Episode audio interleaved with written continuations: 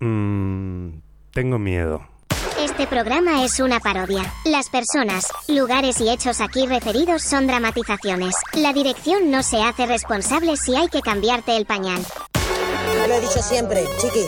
Son 1.200 millones, eso es poco, eso es poco. Eso es poco. Joa, madre mía. en teoría funciona hasta el comunismo. En teoría. Va a subir el IVA de los chuches. Porque yo he venido aquí a hablar de mi libro. Comunismo libertad. pero ¿esto qué es? ¿Pero esto qué es? Bueno, esto es el episodio más caótico de la nada, con cuatro personas, tres micrófonos, tres auriculares y muchos fallos técnicos. Eh, ni siquiera sé si estáis entrando. A ver, Hola. A ver, a ver, Entramos. espera, primero, primero Néstor, dinos algo. Los fallos no son solo técnicos. Los- a ver, entra otra vez. Los fallos. No son solo técnicos. Eh, Borja, Eh, me da miedo estar tan cerca de Néstor porque como se caiga el micrófono, os coméis la boca. básicamente, o sea, esto es, es demasiado experimental. Perfectly. Y Jacobo, eh, invitado. Hola, creo No. que me han secuestrado. No, tienes Soy todavía, menor. todavía más. No, esto no Ah, entra. ¿no? Esto es no, un- no entra, no esto es entra. muy. No, necesitáis chorro de voz. Necesitáis ¡Chorro de voz! Joder, claro. Pero estamos grabando ya. Sí, ya estamos grabando. ya estamos grabando. Ah, vale. Es, es algo que no te Eh, habían dicho ¿Pero todavía. esto es falso inicio? Eh, no lo sé, yo ya estoy. No lo o sabemos. sea, No lo, lo que, sabemos. lo que yo he visto aquí ya es el puto caos. O sea, Bueno, pero el. El caos eres tú. vale, vale, no. Pues el caos es que no tenemos redes sociales, os lo sabéis ya. No hay redes sociales, No hay que se redes nos puede escribir a bla bla bla arroba lanada.net. Se nos puede seguir en lanada.net suscribiéndose a la newsletter, aunque hasta el momento No Guillem nada. no ha enviado una- nada. nada. Vamos a dejarlo en nada, enviado nada, ¿vale? pues, en nada yo- porque es la nada, pero- con lo cual no se envía nada. Pero yo doy lo que prometo. La nada. no me jodas. Sí, sí, sobre todo porque si le escribís al bla bla bla arroba lanada.net también os hará, pues eso, la nada. La nada, caso. el vacío, el vacío. Se iba a llamar el vacío el podcast. Bueno, se iba a llamar de muchas formas, pero alguna dije ya, no quiero tener antecedentes. En fin, eh, que esto va de derroiciones. Y tengo las del otro día que me sobraron y nada más. Que vamos con descartes. Vamos con descartes. Con las obras, con el- ropa cae- vieja. a Oye, me ropa cae vieja. mejor Hume, ¿eh? A ti te caen. Yo soy más de Hume. ¿Qué ¿eh? descartes? Yo, yo se me acaba de ocurrir algo, es un pensamiento muy random, pero si hablamos de derriciones y de la nada, ¿esto es la historia interminable? Em, ¿Por qué? Porque Es la que- nada es lo que lo derruye todo en ese libro. Tengo, tengo miedo, o sea, tengo poca memoria, pero me acuerdo de que esto ya lo dijiste. lo no, creo, puede que sí, yo mi memoria es, bastante es pez. tu recurso fácil como el mío es estirando el chicle y cagarme en Irene Montero. Y nadie sabe nada. y nadie sabe nada, nadie sabe nada. Mm, les tengo manía porque sabéis que el indexador de Evox, eh, para que te ponga arriba tienes que comerle la polla a la gente que trabaja en Evox. y como yo no lo hago, y hay- no- bueno, total, que si alguien busca la nada en Evox, eh, sale en la página 3700 porque... Evox no lo indexa por el nombre del podcast, sino por los episodios. Y claro, hay 3.500 millones de episodios de Nadie sabe nada. Y, y nada, y me como una mierda. Bueno, O sea que habrá, te- habrá que pedirles a André Buenafuente y a Berto Romero que, que nos echen una manita. Eh, Claro, sí. los invitamos. Claro. En, en el caso del Guillem, la mano se le echarán al cuello. Te puedo contar una historia por orgullo. La Eh, manaza fantasma. La manaza fantasma. Eh, está bien tirada, bien Eh, tirada. te puedo contar una historia por orgullo y es que iba andando con Ángel, que está en este podcast, un día por eh, el Carmen y, y me Esa dice, historia no puede y acabar me bien. dice, Guillem, no te gires, pero estaba buena fuente en una mesita, ¿vale? Y, y creo que el que estaba enfrente de él era Berto Romero. Y dice, pero, ¿sabes? Como por dignidad, no voy a decirles nada porque estarán disfrutando, ¿no? Porque estarán ahí, no sé, que te estén molestando, eres famoso. Y yo dije, pues por orgullo y también por respetarles, no me voy a girar y no voy a ver a Buena Fuente, le voy a dar la espalda. Y no sé si era verdad. Pero luego nos metimos la idea de que estarían saliendo por ahí, entonces lo mejor sería dar vueltas por el Carmen hasta encontrárselo, cosa que obviamente no pasó. Eh, y ni siquiera supimos si era Buena Fuente, de hecho ni siquiera supe si vio a Buena Fuente. Eh, bueno, pues yo qué sé, empezamos. Bueno, Jacobo, no, ¿qué tal? Hola, buenas tardes. Tienes que hablar más alto, más cerca. Hola a todos, Ahí. hola a toda la audiencia de la nada. Hola Jacobo López, La- es decir, yo Jacobo López, hola Jacobo López. ¿Sabes cómo se llama la audiencia de la nada? La nada. La nadie. Eh, pues sí, eso. eh, Sí, sé, sé que llevamos mucho tiempo esperando este momento, después de tantos y tantos capítulos de... no, Bueno, da igual, pondré un pitido. Eh, no, no, así va a quedar muy bien porque nadie va a saber. Eh, una cosa, con el tema de las refundaciones que se estaban hablando el otro día, el tema de que la policía está refundada y cosas del estilo, e intentan alargar eso en un relato para decir que son desde la noche de los tiempos, Sí. ¿realmente no podrías hacer lo mismo con la nada y decir que en realidad es, es lo mismo? Y la nada es una refundación de... No, porque. Ya son tres Eh, pitidos. lo- eh. ya, ya, ya son- Eh, nada, bueno, ahora voy a decir mi IBAN y por si alguien quiere domiciliarme algo. Y decir, eh, no, no, porque la idea de esto era ser discreto. O sea, no. Yo ya lo dije en los primeros programas. Quien quiera puede encontrarnos porque tampoco es nada. Ponen una demanda y el juez va a tirar y van a saber quién soy. Pero la idea era ser, era ser discretos. Y el otro podcast que no voy a nombrar.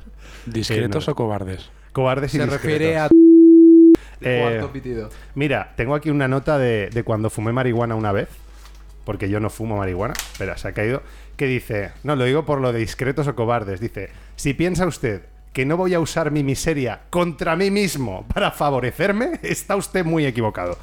Así que miserables, sí, o cobardes, estoy encantado con eso. Eh, pues no sé, tengo aquí unas derroiciones, pero vamos a empezar hablando de, de que sois unos homófobos, unos fascistas y no sabes con quién estoy hablando. Eh, eh, pero yo no me encontré ese ministro. Eh, no, ¿Es ministro o...? No, no, no, o no es ministra. ministro. Es, Minist- es ministre. como un ayudante o algo de eso. Es un ayudante de un ayudante de un subcargo... Yo creo que eso me lo he perdido, ¿eh? Vale, lo pongo en contexto también para la audiencia.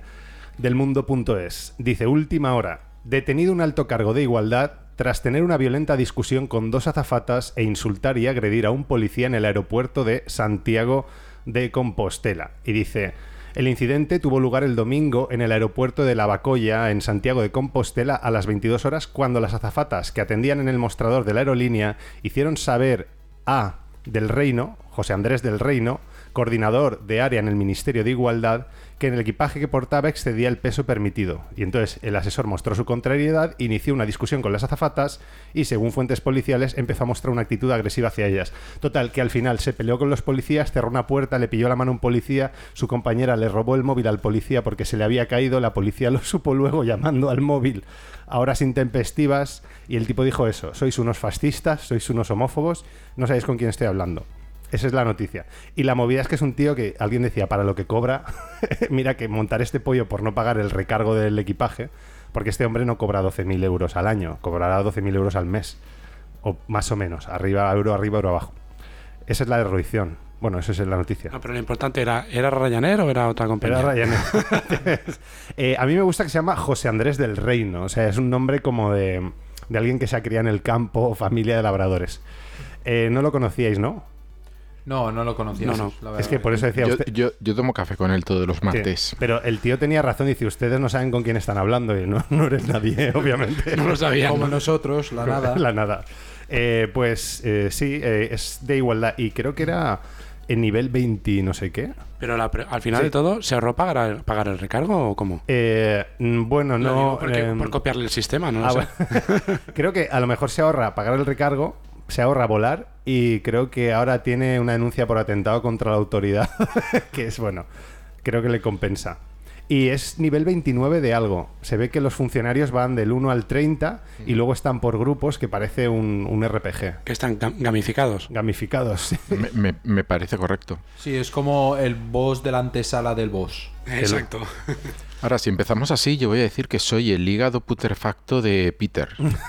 Rollo el club de la lucha. Sí, tal cual. ¿Por O sea, me no, no, es una frase que sueltan ahí. Eres el hígado putrefacto de no sé quién, eres, Sí. eres la, o sea, eres la nada, eres, Eres- eh, Pero a ese, eh, tú lo dirías en Ryanair, de señor, tiene que pagar la recarga. y Obvio, digo, obvio, Soy los soy- pulmones lacerados de John. exacto. Eh, hombre, no sé, a lo mejor no te dejan subir, pero por intensito, porque dice, como se ponga así en todo el vuelo. Yo te digo una cosa, eh, eh, subiendo aquí se me ha ocurrido, si tuvieras ascensor, habría hecho lo de meterme con gente dentro del ascensor y decir, bueno, os preguntaréis por qué os he reunido aquí. Es algo que creo que podría ser divertido. Bueno, eh, puedes ir a las casitas rosas que están al lado y llamarlos a todos y decir, bueno, os preguntaréis por qué os he reunido aquí. Pero tienen ascensor, Eh, no, no. entonces ya he perdido la gracia. pero tienen algo que mola más, que son pistolas y navajas y... Eh, ¿Habéis ido a las casitas rosas? ¿Conoces la historia? No. De, de esa ley que había durante el franquismo en el que las casas eran legales eh, porque al amanecer estaban eh, construidas y entonces las casitas rosas se levantaban de noche. Ah, amigo. Ostras. No, no, no. Vaya, vaya. Qué trama. Pues nada, volviendo al tema. Eh, ¿Alguna opinión sobre José Andrés del Reino? Pero i- i- informada, o sea, opiniones al pedo. Ininformada, eh, al pedo así. Eh, Dignifiquemos nuestra ignorancia. yo, creo, yo creo que, que tiene razón. Somos unos fascistas, unos homófobos. Y no Eh, sabemos con- Seguimos sin saber quién es él. Eh, pues, debe ser súper conocido en, en- en casa de su madre, porque Mm. en otro sitio parece que no. Yo te confieso que por una parte estoy hasta el culo de hablar del Ministerio de Igualdad de Irene Montero y todas estas mierdas, pero por otra es que me hace como tener más curiosidad de cuánta gente de esta hay detrás chupando el bote que para lo único que sirve es para molestar a dos No, azafatas. pero chupando, pero sin mariconadas, ¿eh? Sin mariconadas. Eh, Pero no, en el, favor, en el de igualdad me creería que sí. Ese comentario es fascista. Homo- no, y homófobo. Gracias, De todas maneras, yo me Sí. planteo, eh, tú te metes mucho con el Ministerio de Igualdad y por eso salen tantas cosas del Ministerio Sí. de Igualdad, pero yo no creo que sea algo del Ministerio de Igualdad, Sino sino, de- del es- ministerio. Es el un general ministerio. de los sí. ministeriables, sí, totalmente de acuerdo. Pero relativo al Ministerio de Igualdad, que para ser del Ministerio de Igualdad no entendió lo de no es no. ¿eh? Eso eh, a mí me parecía Que notable. la ley es solo sí es sí. Claro. Lo de no es no te lo inventas tú. Ya, ya, pues no sé, yo, yo es que no, antes la vendían como no es no, ¿no? ¿Sí? No, ¿No? nunca ha sido así. Eh, yo, de hecho, creo que eso es de Pedro Sánchez. No es El- no, señor Rajoy. El problema de hablar del no es no es que cuando la chica no tiene capacidad de decir no, entonces dices, ah, como no está diciendo no, me la follo. Ah, vale, claro. Ahí está, por eso es lo de solo sí es sí. Ah, amigo. Pero claro, entonces, eh, claro, pero de momento no sé. Sí, en fin, va, no voy a seguir. Vale, lo compro, ya está.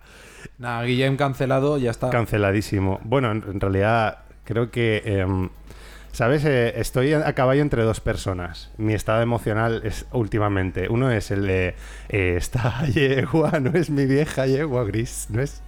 No sé si conocéis. Ese no Sí, es sí. siempre tú. Eh, es, no, porque luego está el otro que tengo que. Así que es el de en la vida de Brian, cuando van a lapidar un tío y empieza Jehová, Jehová, y dice, uy, no se puede decir, ¿pero qué más? Si me vas a lapidar, Jehová. Y ya, eso de ir sin pantalones por la vida. Que no. bueno, podéis hablar porque yo Silencio lleno el vacío. Eh, claro. En lugar del lobo estepario es el hombre con los pantalones bajados estepario.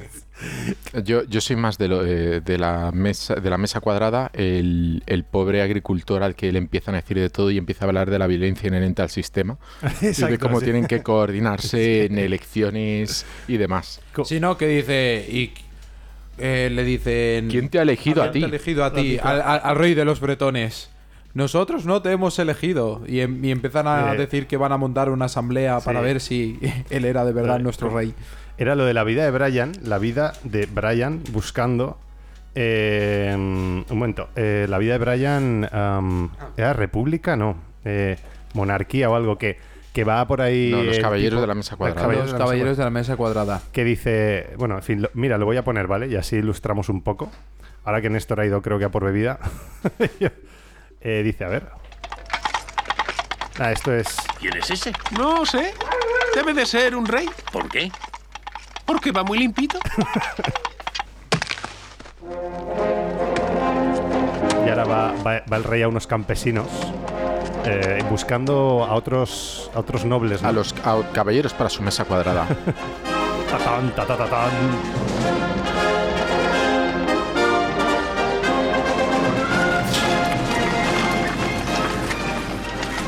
Va preguntando. ¡Anciana! ¡Hombre! Hombre, perdona. ¿Quién es el señor de aquel castillo? Tengo 37. ¿Qué? Tengo 37 años, no soy viejo. Bueno, no puedo llamarte simplemente hombre. Podríais llamarme Denis. No sabía que te llamaras Denis. Porque no os habéis molestado en Me he preguntar. disculpado por lo de anciana, Va a pero por tardar, va a tardar en llegar al punto. ¿eh? Que me tratéis automáticamente como a un ser inferior. Espera, Es espera. que soy ah, vale, creo que está. ¡Maravillosa! ¡Oh! ¿Cómo Eh, estáis? Bien, ¿y tú, buena mujer? Eh, soy Arturo, rey de los bretones. ¿De quién es aquel castillo? ¿Rey de quiénes? De los bretones. ¿Quiénes son los bretones? Todos nosotros, todos somos bretones, y yo soy vuestro rey. No sabía que tuviéramos un rey, creí que éramos una colectividad autónoma. No te engañes. Vivimos bajo una dictadura, una autocracia que se autoperpetúa y en la que las clases Ya obreras- estás otra vez a vueltas con las clases. Es que ese es el problema. Si el pueblo Por supiera favor, por favor, buena gente, tengo prisa. ¿Quién vive en aquel castillo? Ahí no vive nadie. ¿Y quién es vuestro señor? No tenemos señor. ¿Qué? Ya os lo he dicho, esta es una comuna anarcosindicalista. La dirigimos por turnos que cambian semanalmente. Ya. Pero las decisiones de quien la dirige deben ratificarse en una junta extraordinaria Sí, bisemanal. entendido. Por mayoría simple en cuestión de asuntos internos. ¡Cállate! Y de dos tercios en caso de asuntos ajenos a la comuna. ¡Cállate! ¡Te ordeno que te calles! ¿Te ordena? ¿Quién se ha creído que es? Soy vuestro rey. Pues yo no os he votado. A los reyes no se les vota. ¿Y cómo os convertisteis en rey? La dama del lago.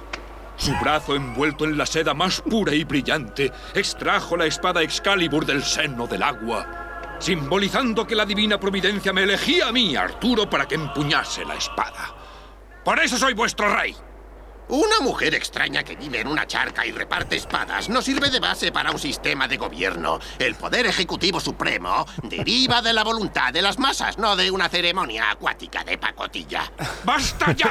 No pretenderéis ostentar el supremo poder ejecutivo solo porque una buscona remojada os dio una espada. ¡Cierra el pico! Si yo anduviera por ahí diciendo que soy emperador porque un hombretón empapado me había lanzado una cimitarra, me encerrarían. ¡Cállate! ¿Vale? ¿Quieres callarte? ¡Oh, aquí vemos la violencia inherente al sistema. ¡Que te calles! Uy, venid a ver la violencia inherente al sistema. ¡Socorro, socorro! ¡Me están reprimiendo! ¡Maldito patrón! ¡Oh, se le ha visto el plumero! ¿Lo habéis oído? Lo que yo decía. ¿Habéis visto cómo me reprimía? ¿Lo habéis visto? En fin, em, ya no sé ni por qué. Bueno, pon otro vídeo de- YouTube y ya tenemos el Y ya podcast y el tenemos- capítulo apañado. Ya pongo la música de fondo. Em, bueno, Jacobo, esto tiene que ver un poco con lo tuyo, ¿no? El relato. Sí, el relato. Tienes que acercarte al micro. Vale, me he de acercar al micro. Son Ya unos micros muy micro. buenos, pero si haces lo que te dicen, que es estar pegado. aquí. Entiendo, entonces le he de, he de besar el micro. Sí.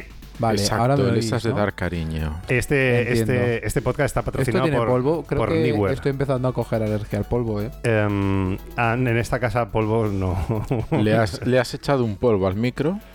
No. Por favor.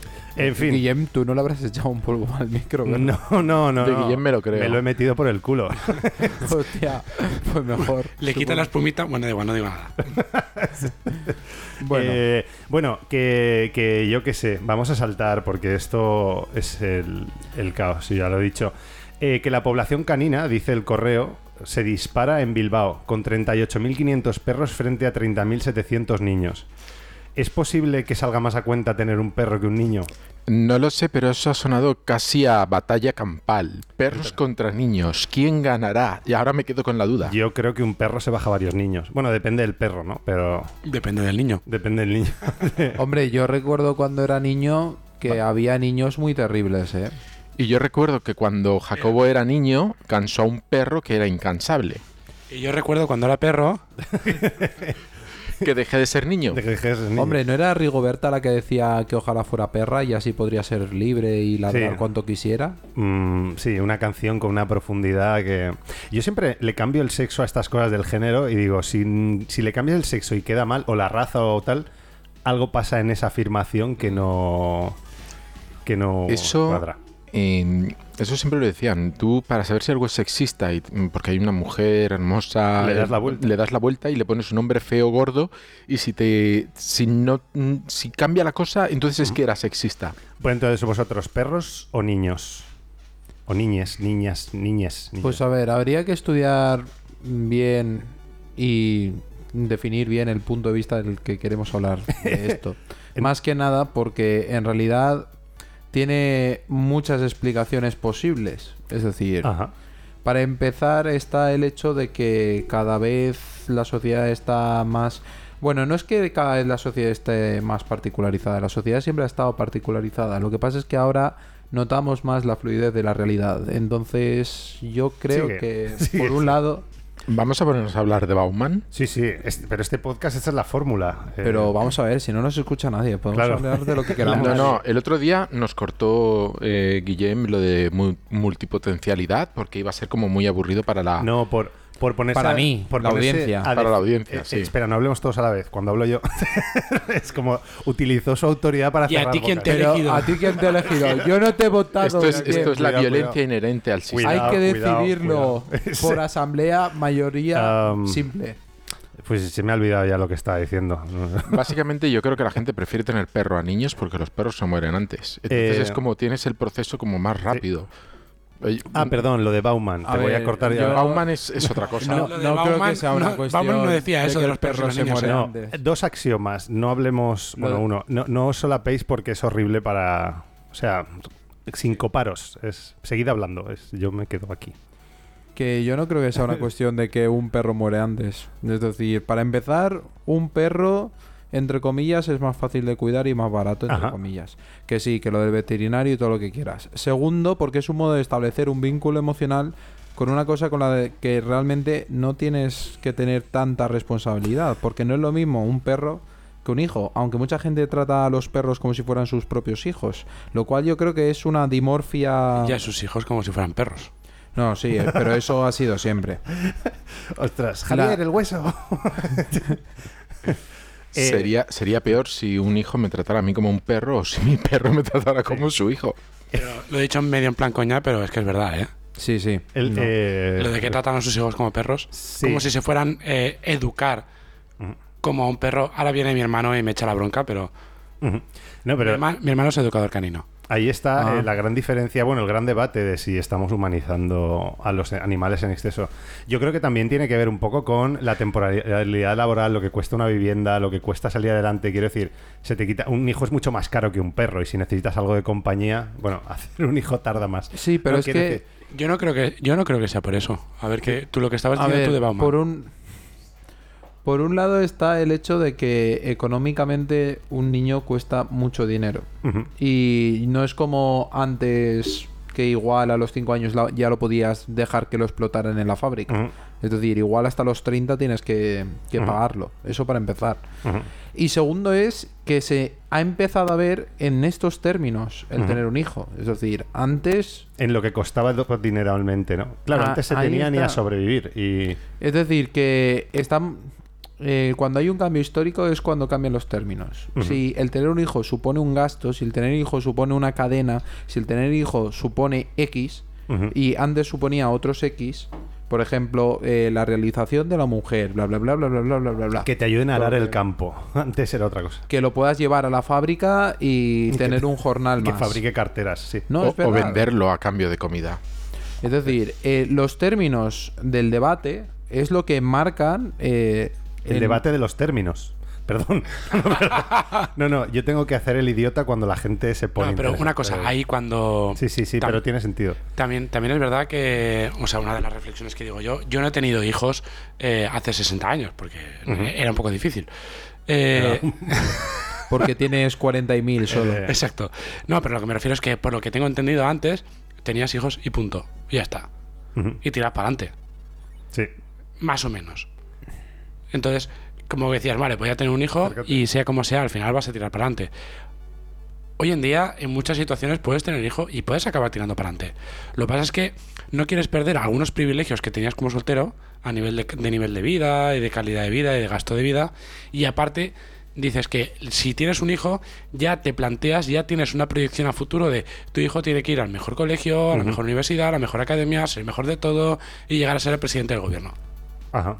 Entonces, claro, con esa proyección mental, tener un hijo es muy caro. Porque ya te haces números y dices, hostia puta.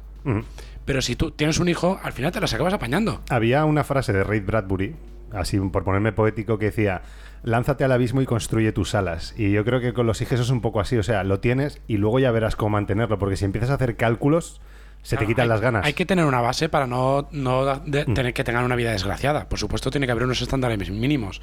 Pero de ahí a. Ostras, eh, tiene que ser.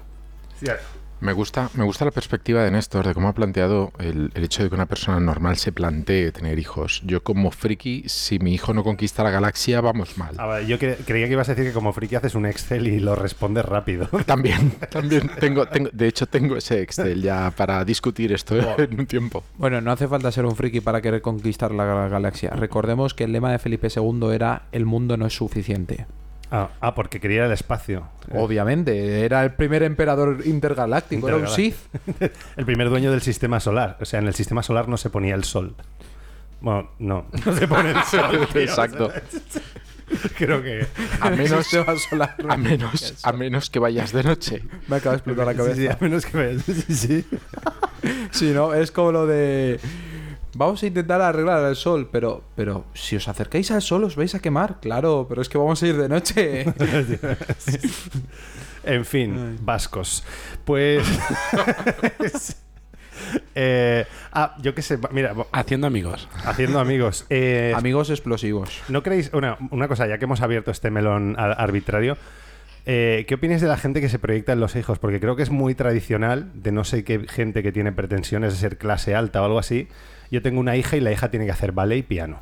Y yo tengo un hijo y el hijo tiene que hacer piano y, y otra cosa, yo qué sé. eh, o sea, el hecho de que los padres los apuntan a extraescolares, pero fusilar, no que el niño lo disfrute, porque yo creo, tú has estudiado piano, ¿no? Yo he estudiado guitarra, ta- quiero decir, hay cosas que tú quieres y las haces, pero el hecho de que los padres cojan y digan, no, no, tú a, a esto desde los tres años.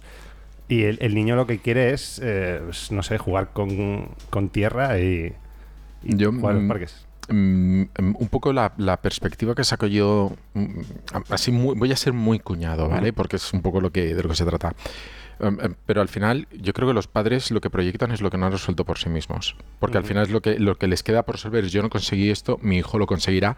¿Pero por qué? Porque si para mí es importante y a mí es algo que me gusta y a mí es algo que me realiza, eh, lo quiero para mi hijo. Porque quiero a mi hijo y quiero que tenga lo mejor. Volvemos otra vez a lo del mejor colegio, ser presidente del gobierno, conquistar Galaxy y esas cosas. ¿Vale? Si tú resuelves tus cosas, no digo que no haya nada que vayas a proyectar sobre tu hijo, pero probablemente habrá menos cosas que proyectar. Y ahora llegará el padre y, Sí, sí. y da- nos dará Aquí el- solo hay uno que come huevos. El padre. El padre ibérico. El padre ibérico. A ver, yo para eso tengo una. Llegamos a una conclusión. eh, pues eso, mi, mi, mi- Bueno, la madre de mi hija y yo. y la verdad es que nos ha funcionado. De momento nos funcionó bastante bien cuando, cuando nuestra pequeña más peque, cuando tenía dos, tres años.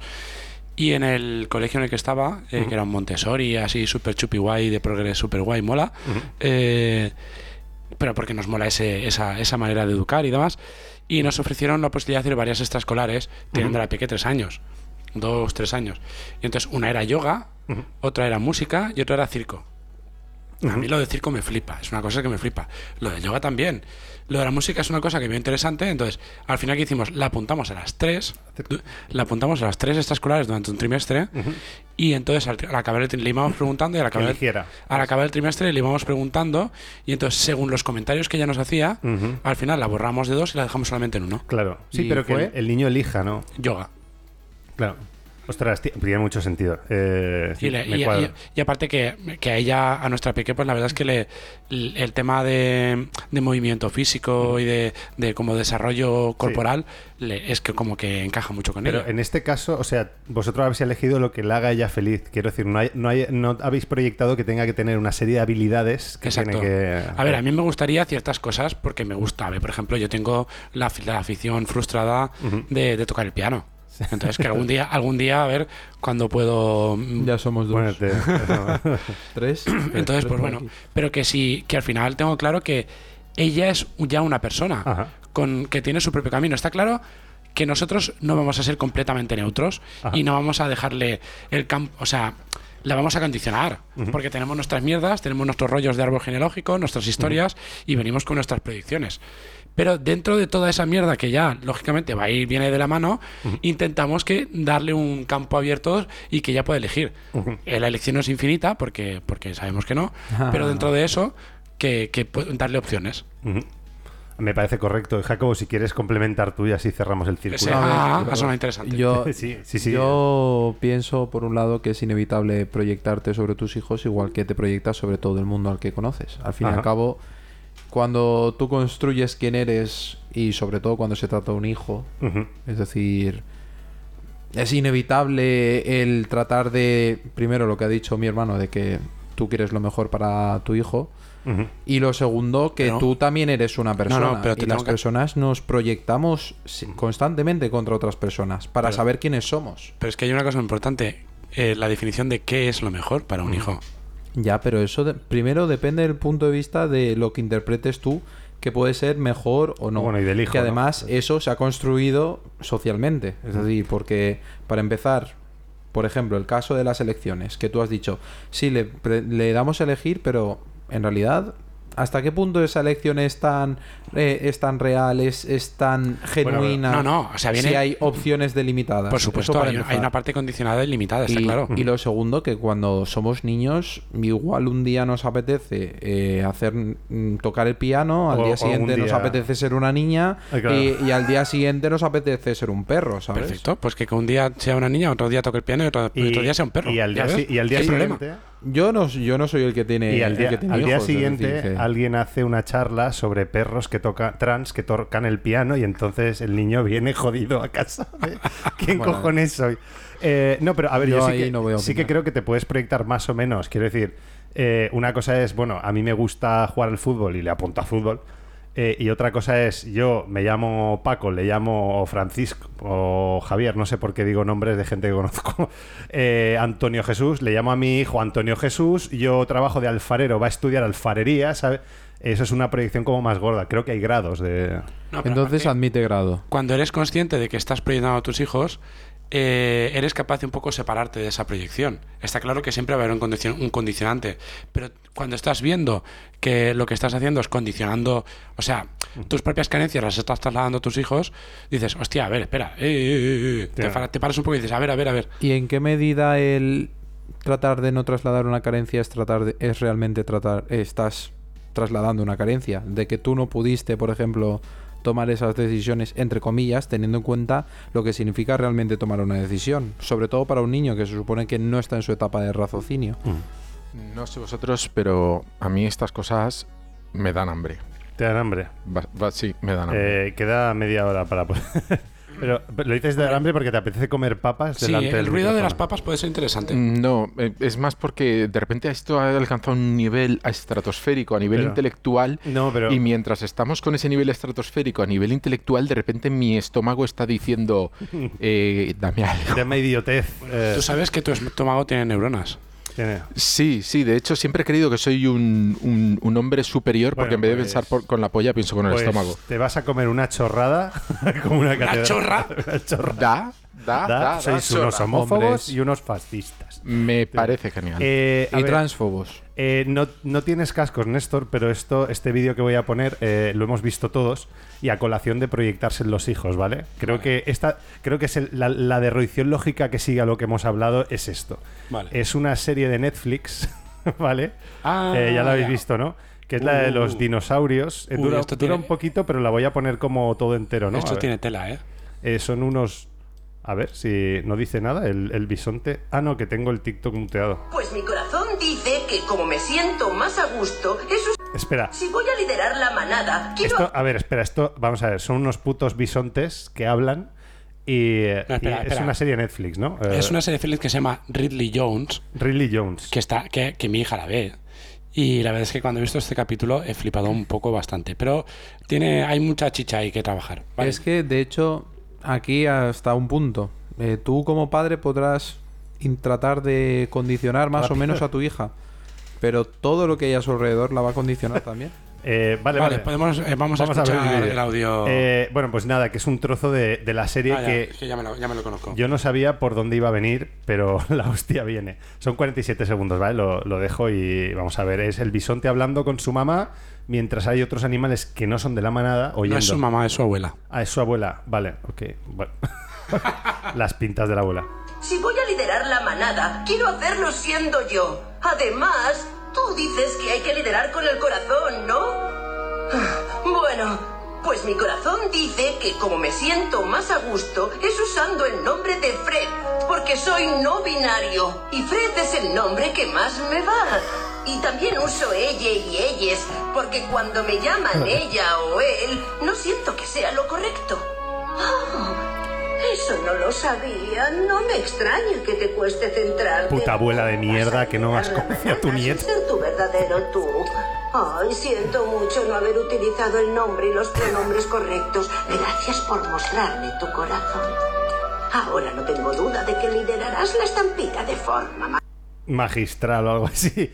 Bueno, pues este es el rollo. Eh, no sé, por ejemplo, ¿tú cómo te sientes con que estos contenidos lleguen a tu... Porque a lo mejor tú compartes esto, pero la cuestión es hasta qué punto tienes control de que estas ideas o estos marcos lleguen a tu descendencia sin... A ver, a mí esto es una de las, una de las cosas que me pasa es que me siento un poco, ya lo dije la semana pasada, me siento un poco abuelo cebolleta, porque son cosas que, que yo no controlo, que no forman parte de mi, de, de, pues eso, de mi crecimiento como persona, y entonces son cosas muy nuevas. Entonces, primero partiendo de ahí, porque todo el tema de no binario es una cosa como que me ha costado un poco encajar eh, a nivel mental. Eh, que, lo- que hasta cierto punto lo entiendo, pero creo que hay un peligro ahí de, de que ciertas confusiones de etapa preadolescente, adolescente y demás se pueden Mm. confundir con temas de, de identidad de género. Si ya están confundidos, liarlos aún más. ¿no? Exacto. Ha habido un repunte, creo, de la gente que ahora se declara trans en, en los institutos y tal. Quiero decir, está estudiado que a partir de promover este tema, un poco como lo que pasa, y aunque sea otro tema eh, distinto con el suicidio, que dices, no sabemos, obviamente va a haber suicidas y gente que se quiere suicidar y gente que necesita ayuda por esto, pero dice, no sabemos si hablar del suicidio lo que hace es aplacarlo o animar a la gente que se quiere suicidar a dar un paso hacia adelante. Pero esto, lo de que hay un repunte de gente que se declara trans, ¿qué es? ¿Porque gente que estaba reprimida y que no lo podía hacer y ahora sí que lo puede hacer? Yo creo que en ¿O porque estamos mareando? Yo creo que en parte y en parte porque hay gente confundida y le estás dando opciones que no tiene y dice, pues a lo mejor soy eso. Y con todo mi respeto, es muy difícil. Sí, sí, di- Luego, luego comentaré una cosa. No, sí, eh, yo lo que pienso es lo que hablábamos antes. Es decir, lo que ha pasado es que hemos cambiado los términos del debate. Sobre todo el, el tema de estar tratando, entre comillas, de construir el supuesto binarismo de género electoral? tradicional. Dime. ¿Del debate electoral? ¿Debate electoral? No, no, hombre, no. Vale, me acaba de explotar la cabeza. No sé, eh, que hable otro. Este- Yo creo que la gratuidad con la que intentamos confundir a Jacobo es injustificada. Creo que Sí, siendo sí, no, yo, yo no entiendo lo del debate electoral, pero bueno. electoral. Exacto. pues las elecciones son dentro de nada. Eh, Borja, creo que es una obsesión, no sé, no voy a decir grave por con peligro de que me llame homófobo, pero igual deberías plantearte un par de cosas. Tienes la polla en la cabeza. Mm, Eh, la mía, la mía, La mía, la- obviamente. Y eso que en realidad no pues me llega. Pero... yo, creo, yo creo que es un marrón vivir con la polla en la frente. ¿eh? No sé. Sí, porque cuando, cuando te crecen los huevos dejas de ver. Claro, de hacer un mortadelo a ti. Un marrón sería tener el culo en la frente. Bueno, y aquí estamos hablando de niños trans. Bueno, ese es el tercer ojo de los cíclopes, ¿no? Ah, no, los cíclopes solo tienen Bueno, uno. vamos, dos. vamos a volver a, a lo de la serie esta. Em, Bueno, te- es que era un poco. Bueno, ya está. Sigue, sigue. No, sí. eh, primero que en los términos del debate han cambiado. Para empezar, eh, antes o tradicionalmente eh, se supone que tú aceptabas los roles tradicionales de género. Que eso no es, no es así. que es guerrero, Pero, eh, clérigo y mago. Hoy en día lo- el debate en torno a la relación entre el género y el sexo es distinto. Para empezar, porque se, se ha denominado, se le ha dado nombre al estereotipo que hay sobre el sexo, que es el género. Y después eso ha abierto la veda de entonces que se supone que es ser hombre, ser mujer, hasta qué punto está fragmentado, particularizado, hasta qué punto es fluido. Porque claro, eh, lo que se supone que es ser un hombre, que nunca ha sido algo definido exactamente y que todo el mundo lo cumple, eso es mentira. Es decir, y una, una- bueno, sí, acaba y. sino lo que se supone que debería ser empieza a entrar en un debate que en el que la hegemonía ya no es que existan dos modelos, sino el cómo se configuran esos modelos y cuántos modelos llega a haber. Eso por un lado. Y por otro, pues que estamos jodidos. Porque si cuando se supone que eres adolescente, que es cuando se configura tu identidad, eh, empiezas a percibir en un mundo que se supone que es una elección tuya o, o que a lo mejor lo que sientes es lo que eres o algo por el estilo, cuando son cosas muy complicadas, para empezar, porque el hecho de decir que es lo que te sientes es puede llegar a erróneo porque tú sentir que sientes emociones, es decir, la palabra sentir puede no ser acertada para hablar de estas cosas y sin embargo se utiliza. Ah, ven. Yo, yo creo que en esto eh, tuvimos a una persona muy, muy, muy iluminada al respecto que dijo que somos sentimientos Y tenemos. y tenemos eh, personas. Seres humanos. Sí. Eh, no, que, eh, a mí me dijo un psicoanalista una vez que cualquier taxonomía de las preferencias sexuales ha fallado, porque el, el ser humano es muy variable. Que, y con esto de los géneros, eh, igual que con lo de las razas, que con las razas no se ha conseguido una definición científica para dividir. Hay gente que dice negros, blancos. No, no es así. Hay creo que yo he llegado a leer que hay entre 2 y 62 divisiones y al final dices, pues lo de las razas o sea, no nos da para definir a la humanidad. Entonces, con el tema de los géneros, eh, a mí me parece un poco que, habiendo estudiado teoría de la personalidad, que yo fui a la universidad y tal.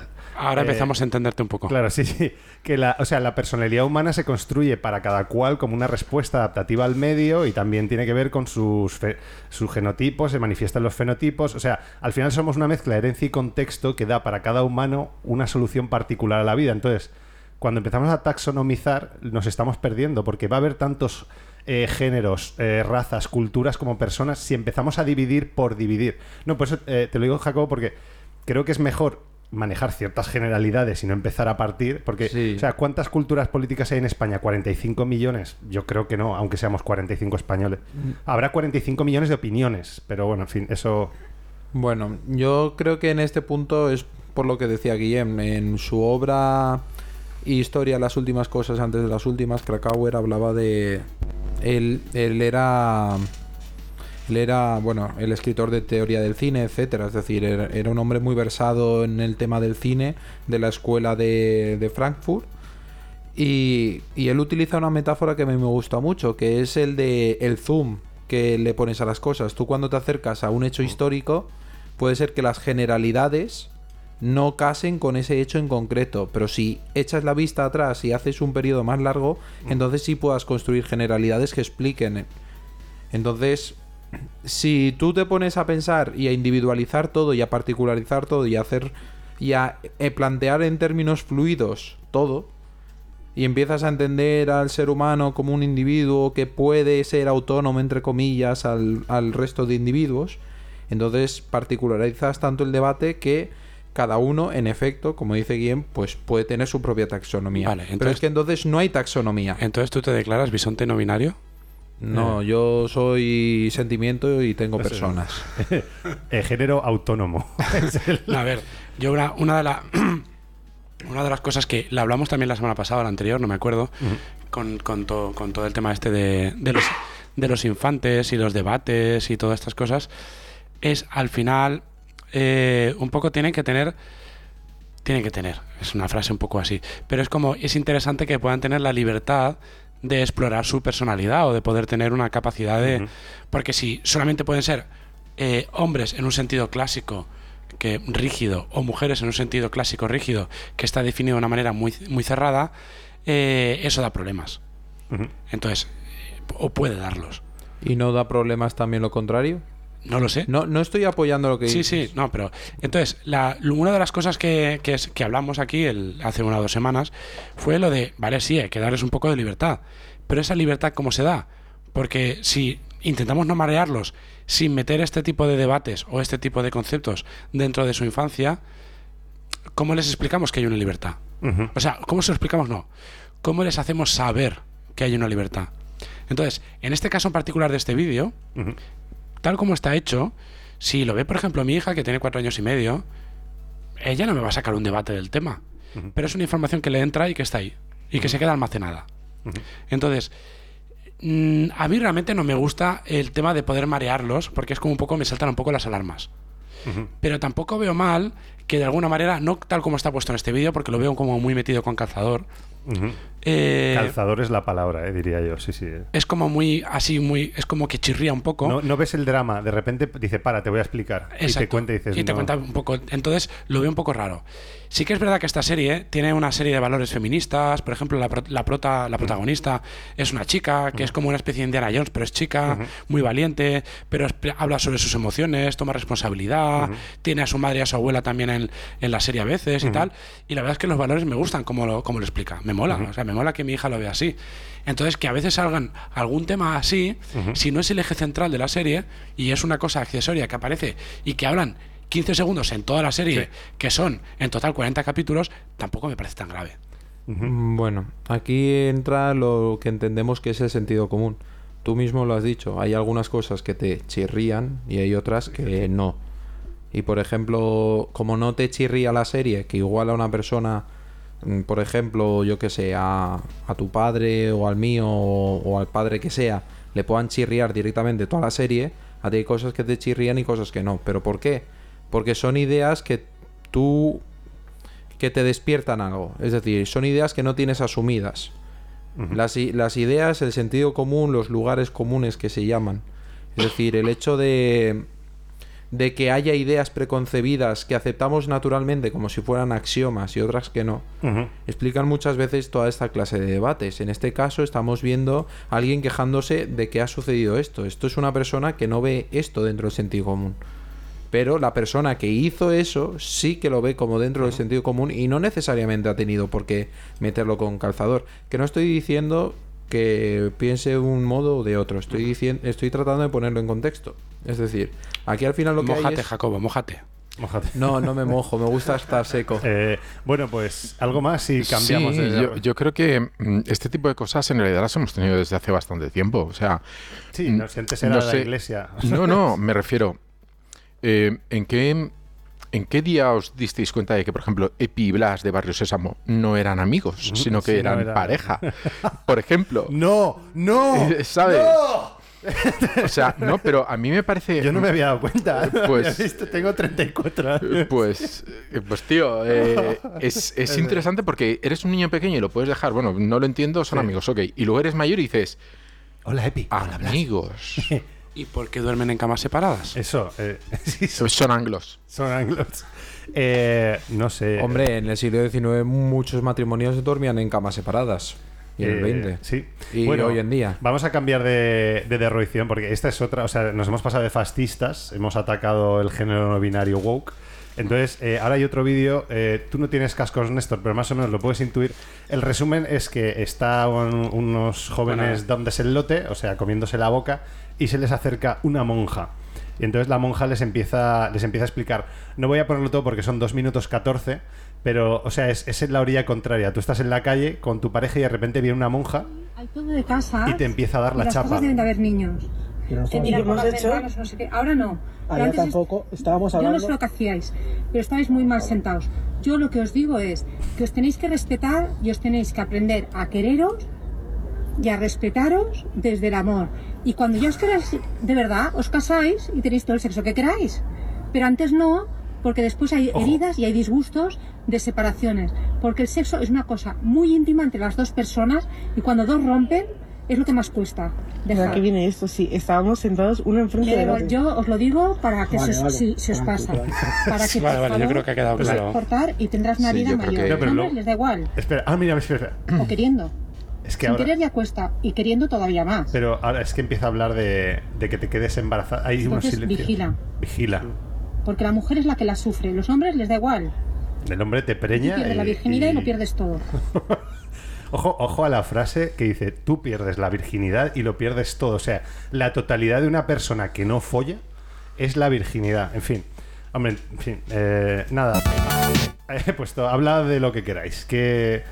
¿Os ha pasado algo así? Creo que todos hemos ido a colegios, a veces católicos, a veces no. Yo he estado en todos los sistemas, concertado, privado, público. Eh, ¿Vosotros? Mm, concertado y bueno, la universidad pública. Yo- yo la mejor del en- mundo, ¿eh? Y en Universitat todos. Valencia. ¿Y tú, Néstor? Yo he estado en concert- concertado y Habla, habla al micro, habla al micro, no al tornillo. Joder, es que te hablar al tornillo. de ¿Qué tornillo. mierda de tornillo tienes? Que no recoge la voz. No, tío, dime, dime. Eh, No, concertado también y en público sobre todo. vale, vale. Em, pues yo creo que esto es un poco la orilla contraria, pero creo que es la misma mierda. Que alguien. Bueno, la misma no, creo que esto es peor, porque la serie la pones o la quitas, pero que, que estés en la calle y venga una monja a darte lecciones. A mí me, me sorprende que hayan durado dos minutos, porque. uf, em, Hombre, Porque le estaba grabando. Ahí es para llamar a la policía y decir, persona, esta persona me está acosando. sí, está, enfer- está enferma mental. No, enferma mental no, pero me está acosando, está acosando mi libertad. sí, Bueno, mm, yo creo que aquí tenemos lo mismo. Una persona. No, aquí te viene, un, te viene un borracho con una botella en la mano diciendo lo mismo y llamas a la policía. Sí, me refiero que aquí lo que estamos viendo es una confrontación de Acércate sentidos poco, comunes. porfa, sí. Es decir, el sentido común de esta muchacha que les da una charla, que sí, que les está acosando, en eso estamos todos de acuerdo, es el que está expresando y ha tenido la necesidad de proyectar esas Sí. ideas sobre una pareja que a sí mismo está grabando a una persona y eso Ya, también pero- es ilegal. No, pero tiene- tienes derecho a grabar tus conversaciones si implican. O sea, si la otra persona sabe que la estás grabando y eso te, te sirve a ti. Mm. Mientras no las hagas públicas, como ha pasado ahora. Eh, Es ilegal, es decir, sí. el acoso es ilegal, esto también es sí. ilegal. Si nos ponemos con la ley, que no defiendo para nada lo que ha hecho esta monja, todo lo Pero contrario. también, es decir, eh, una cosa, fíjate la, la ideología que hay implícita, el pensamiento es que yo tengo autoridad para ir a la gente a decirle cómo vivir su vida. Quiero decir. ya, bueno, pero en eh, eso pero- consisten todas las ideologías. Ya. Pero es, es lo mismo que el caballero de la mesa cuadrada. Ha llegado, soy rey de los bretones y te ordeno que te calles. Pues aquí Soy es lo la- mismo. soy soy monja, eh, tengo un poder divino otorgado por Dios y por lo tanto tengo la potestad de darte esta chapa. Sí, Pero eh, no es que tenga un poder divino dado por Dios, sino que se siente con la autoridad moral suficiente para darte la charla. Pero para más, Inri, no sé si os habéis dado cuenta, pero si decís muchas veces monja, decís jamón. Mon, jamón, jamón, Mon, jamón, jamón, jamón, Y si jamón. dices muchas veces jamón, Dices es monja. Es- dices jamón, muchas Jamón, veces. jamón, jamón, jamón, jamón, jamón. ja- Vale, entonces, monja. eh, ¿qué tal vuestra experiencia en colegios religiosos? Está- estamos ahí hablando de infancia. Perdona, y acabas de interpretar que hemos estado en colegio religioso. Sí, ¿no? Ah, pero tú no. eh. Ah, vale. Estaba en un concertado, pero no era Ah, en religioso. un concertado. Vale, vale, vale. concertado no es igual a religioso. Exacto. Mira, eso es- está muy. Cada vez que toses, Borja. re- Eh, No eso es, no es muy interesante porque yo creo que muchas veces, sobre, bueno, sobre todo, no, la izquierda confunde concertado con cristiano y la, la meten contra los concertados y dices, es que no va así. A ver, Eh, en ese concertado había clases de religión. Bueno, había un profesor de inglés Sí. que empezó a enseñarnos el Ave María en inglés. Pero que yo lo veo más como que, bueno, eh, pensando y luego este profesor intentó captarme de alguna manera. para que y- fuese su fue- monaguillo. No, su maniguillo no, pero un poco para. Un poco para. eh, Yo que sí que historia, me acuerdo, yo era muy pequeño. Y se fue mi, fue mi padre y le metió la bronca tal que me dejaron tranquilo a partir de Y entonces. le pusieron orden de alejamiento por. Pues no, y le- pero- no, no era, no era nada de ese estilo, pero era un poco más, eh, pues vente a estudiar con nosotros, o mira este colegio, o mira esta orden, o lo que sea, algo así. Sí, a mí me ha pasado también. Pero de todas formas, no, lo decía porque eh, creo que la idea concertada se ve muy mal, pero para mí incluso se puede ver desde un prisma, no sé cómo interpretarás esto, Jacobo, pero más liberal en el hecho de que la concertada lo que hace es que el colegio público certifica que alguien puede dar clase y le paga a los profesores.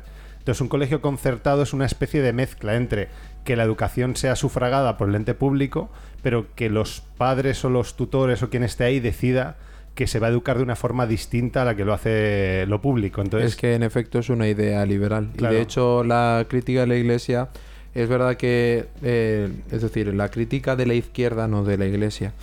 Eh, bueno, bueno, sí, de iglesias, de Pablo Iglesias, es eh, no solo tiene que ver con que sean cristianos, sino precisamente con la idea de que esté concertado, de que realmente eh, son instituciones que viven de cierto modo del erario público, pero que realmente no, no tienen por qué estar cumpliendo la normativa pública en tanto en cuanto se supone que tienen esa parcela de libertad. Es decir, Son empresas con beneficio privado. Ese es el problema. Bueno, pero ese es el problema de todo, ¿no? Eh, bueno, entonces vuestra experiencia en, en colegios concertados, ¿qué tal? A ver, mm, yo... Bueno, yo desde que me violaron no... No, no. Mira, a mí ni, ni una puta paja, tío. No me tocó ni un cura. es lo que hay, cada cual. Eh, no, bueno, a mí es que lo que pasa es que eh, yo iba y había misa y me sentaba, pero y siempre he sido así. mira, yo os acompaño en esta fiesta con Jesús, pero respetuosamente, sin sorna, me siento y lo hacéis y ya está. Y de hecho a veces me quedan misas por eso. Y solo me echaron la bronca una vez, pero una profesora idiota, porque se levantaron todos y yo no me levanté. Pero, no, joder, que, que haced vuestro puto rito. O sea, ni me estaba mofando ni nada. Sencillamente yo estaba ahí esperando mientras ellos lo hacían. Y luego se volvieron a levantar y otro compañero mío no se levantó. Y entonces el cura ya se lo tomó mal porque le estaba quitando followers, ¿sabes? Me lo estaba llevando yo. Y, esa fue la única mala experiencia. Luego sí que creo que hay gente que tuvo más rollos con los neocatecumenales, eh, porque es gente muy ambigua. pero en general no, no sentí lo que se proyecta generalmente, que es que se adoctrina y tal. De hecho, en religión dábamos, eh, dábamos orientalismos, dábamos el islam, o sea, el agnosticismo, quiere decir, nos daban como una perspectiva general. Había profesores más y menos capillitas, pero esto era un presbítero o un. ¿Cómo se dice? El que va a ser cura. ¿Presbítero no? Eh, catecúmeno, no. Seminarista. Ah, seminarista. Sí, bueno, pues ese, ese tío, luego ese tío tenía otras cosas, pero nos daban como religiones en Siempre general. follando en pensar. Siempre follando en pensar. en fin, opiniones. Aquí el punto es mm, clave la idea del adoctrinamiento, Ujú. que vuelve otra vez a la idea del sentido común. En todo, toda educación, por el hecho de ser educación, condiciona. y todo nuestro alrededor condiciona. La diferencia entre el adoctrinamiento y la educación es que el adoctrinamiento no nos gusta y, el- y la educación sí. Eso me, me recuerda En- que, o sea, el comercio es el tráfico cuando es legal y el tráfico es el comercio cuando es ilegal. Más o menos. Mm, algo así, es decir, cuando tiene una connotación negativa de estás enseñando unas ideas que no son las mías y que no quiero que enseñes a mis hijos, entonces sí es adoctrinamiento. Por ejemplo, para alguien del PP será adoctrinamiento que en, en Cataluña pongan banderas independentistas y viceversa. Para alguien de Cataluña será adoctrinamiento que el 12 de octubre pongan banderas de España, ¿sabes? Pero en realidad el hecho es la misma cosa. Estás enseñando un símbolo que está atado a una determinada ideología, a unos determinados valores, una determinada forma de ver el mundo, que son contrarias y que se ven mutuamente como adoctrinamiento. Y sin embargo, cuando se ven la Para sí. propia, para sí es de, de todo sentido común. Porque si estem a Cataluña, qui- ¿quina bandera han emesar? ¿No? Eh, o si estamos en España, ¿qué bandera vamos a izar? Pues claro, Esos son sí. como los nazis de izquierdas y de derechas, ¿no? Que ven al otro como un puto gilipollas y en realidad son los dos eh, extremos. Quiero decir, no hay. Es, proyectar las virtudes en lo propio y eh, el infierno en el otro. Homo mini lupus, ¿no? Homo mini lupus est. Siempre, siempre es lupus. Eh, siempre, siempre en House, siempre es lupus. De lo que me doy cuenta es de que eh, realmente los, los secesionistas han ganado. O sea, todo el mundo plantea las cosas como España y Cataluña, Sí. cuando es, no, es España con españoles y españoles. Español, sí, sí. Eh, Sí, de hecho, el que más favor le ha hecho a los secesionistas ha sido Rajoy. Rajoy cuando hablaba, no, los catalanes y los españoles, españoles y catalanes, catalanes y españoles, ya está, ya en ese, a nivel lingüístico, Estás a nivel de dialéctica, ya estaba la separación hecha. Bueno, el, el- el relato no, no se gana de ese modo. Y una Es decir, una cosa es. Perdón. No, no, dile, dile. Una cosa es que en términos populistas eh, Rajoy tenga claro a qué electorado le está hablando. Eso por un lado. Por... Lo que pasa es que las palabras las carga el diablo. Sí, las palabras las carga el diablo, pero ¿qué pasó el 1 de octubre? Eh, ¿Hubo, ¿Hubo secesión? No. Que la Guardia Civil la carga el diablo. Sí, eh, la Guardia Civil desde 1845 la carga el diablo. No, no. la- eso es la. pol- eh, Joder, no quiero meterme en pantanos. Pero, pero la realidad es, se cometieron dos ilegalidades en eh, aquel 2017. Lo primero, no triunfó el amor. No, perdón, sí. El amor siempre triunfa, lo dice Hollywood. Lo dice Hollywood. El El amor nuevo- heterosexual. El nuevo punk es el amor. El, nuevo punk- el amor es el nuevo punk, ¿no? Dime, eh, ¿qué estás ¿Pero es punk o punk? Punk, ¿no? Punk. El- Bueno, el uno- ¿Cómo se escribe? Pero decir punk es de- ser punk, porque es ir contracorriente. Bueno, perdón, si dices Jacob. Punk. Eres también No, Jacobo, estaba- respetuoso con es- los géneros. ¿no? Jacobo, estabas diciendo algo muy interesante, por favor. con- No, el 1 de octubre eh, fracasa el referéndum y no hay ninguna clase de independencia. Y sin embargo, en teoría hay, eh, se ha estudiado la aplicación del 155 sobre Cataluña y en teoría no se podría haber aplicado. Por no sé qué rollo de que es un tipo de autonomía distinta, no sé qué, no sé cuántos. Los catalanes son distintos porque molan mucho y porque tienen pasta, ¿sabes? Y hacen cosas. Y, y se supone que en teoría el 155 no se tendría que haber aplicado. ¿Se aplicó? Sí. ¿Por qué? Porque el Estado tiene el monopolio de la violencia y te puede y te, y te lo puede hacer aunque sea ilegal.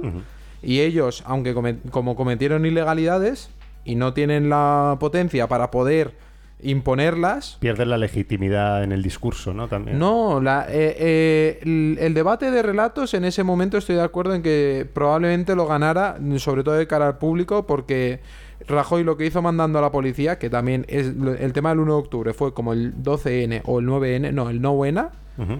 ¿Y qué pasó? ¿Enviaron a la policía? No. ¿Pasó algo? No. ¿Qué iba a pasar? Lo que pasa es que Rajoy mandando a la policía les dio la foto que buscaban los indepes.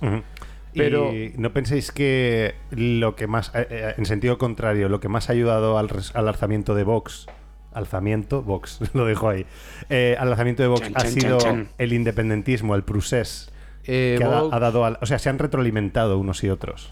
Claro, sí, el- lo que decías de Rajoy, españoles y catalanes, no sé qué, no sé cuándo, no sé menos, eso es precisamente uno, uno de los motivos, es que cualquiera experta que le preguntes, experto no es una palabra que me guste, pero bueno, cualquier persona que le preguntes eh, sobre Vox que lo haya estudiado, como yo, por ejemplo, eh, te, te puede decir sin lugar a dudas que Vox, su principal sparring fue el independentismo catalán y además los medios le pusieron las cámaras encima. Tuvo una sobreexposición mediática tremenda solo porque el tío este que era abogado, mm, ya no me acuerdo del nombre, el Ortega Smith, Smith. el Ortega Smith se fue a marear la perdiz a no sé dónde, que si no se rompe Cataluña, que si no sé qué, la foto de Colón no sé menos, y al final acabaron titulando las, las elecciones de Andalucía de finales de 2018 como Andalucía vota contra el independentismo catalán, y, y en buena parte era así.